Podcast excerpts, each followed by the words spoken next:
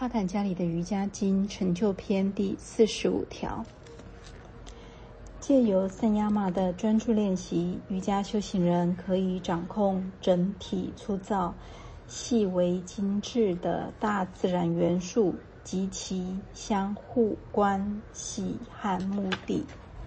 第四十六条：从小如原子及其他超自然能力的显现。将达到身体的完美和不受限制的能力。八种主要的超自然能力：阿尼玛，身体变得很小，可以小如原子；马希玛，身体变得很大，可以无限的大；拉基玛，身体变得很轻，轻如羽毛；嘎瑞玛，身体变得很重，重如泰山；Prabti。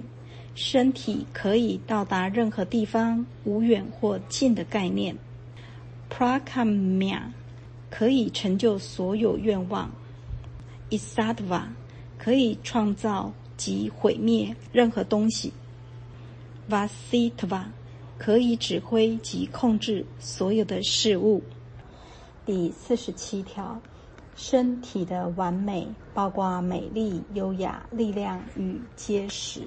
第四十八条，对认知能力、本性要素、自我中心及感官目的相互关系做三亚马的专注练习，瑜伽修行人将可控制住他们。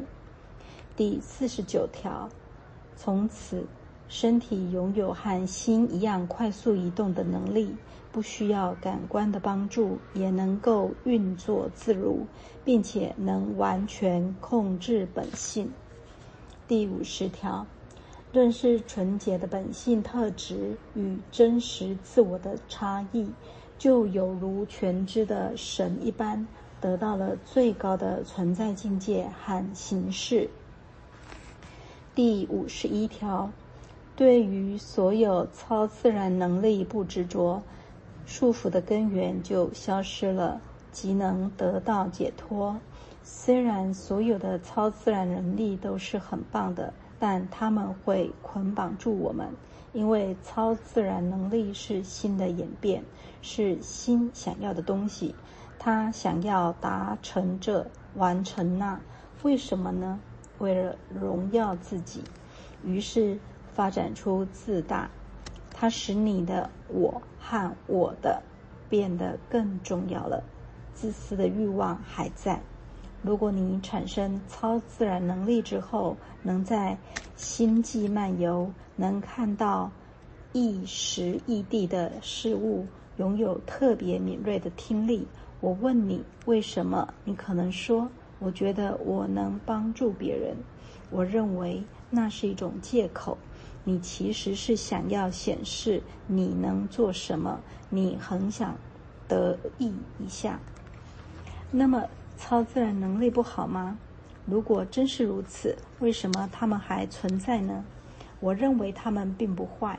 当他们自然降临在你身上的时候，他们是很棒、很美妙的；当你去追求他们的时候，他们就是坏的了。这就是他们的差别。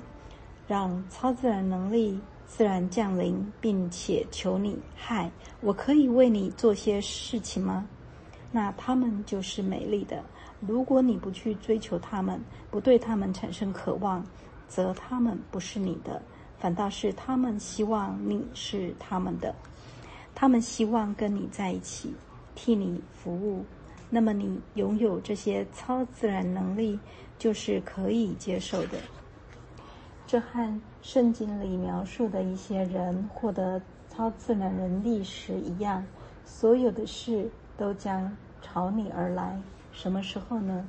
当你寻找这个王国时，天上王国先来找你，其他事情会加诸你的身上。你不需要一个一个追逐他们。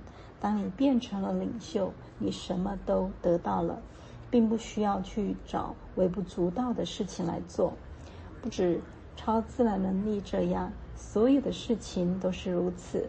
美貌、金钱、权力、能力、科学知识等，所有这些事情都可能变得可怕，整个世界都因害怕而颤抖。为什么？因为我们没有先寻找神。什么是神？和平、知足、无我。所以，我们并不是反对超自然能力，他们是神的力量。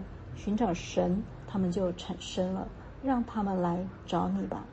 当你的心灵既纯净又安详，那么你就可以好好的运用心灵，为了好的目的，而非为了你的自我。你不用自己敲边鼓，我可以做这样做那样。操自然能力不是为此目的而存在的。巴坦加里对这些事情做了清楚的解释。他必须将真实情况告知学习者，而不是鼓励人们去习得超自然能力。这就是巴坦加里的睿智之处。他并不隐藏任何事情。他说这些都是可能的，不用怀疑。但是你不要去追逐他们，你可能会受伤。让他们来追逐你吧。第五十二条。瑜伽修行人对于天上的神的赞赏，既不应接受，也不应自豪，因为有可能他会再次不受欢迎。第五十三条，对不停的瞬间当下做三亚马的专注练习，将获得明辨的知识。第五十四条，如此，无论在种类、特征、立场上。都很相似而无法区分的事物，就能清楚明辨了。第五十五条，能明辨之事，可同时了解所有情况下的所有事物，是一种直觉的知识，可以带来解脱。第五十六条，当宁静的心到达真实自我般的净化境界时，就解脱了。哪一种是你能抓住的最大的鱼？是自我的鱼，selfish，意为自私。钓上那条鱼，你就可以准备一个很大很好的鱼缸了。你不需要把自我的鱼杀了，就把它留在鱼缸里给别人看。你瞧，这是我的鱼，这将会是最好的鱼缸了。我们的视野不要如此狭窄。绝对不可以只注意小事情，这不是一件好事。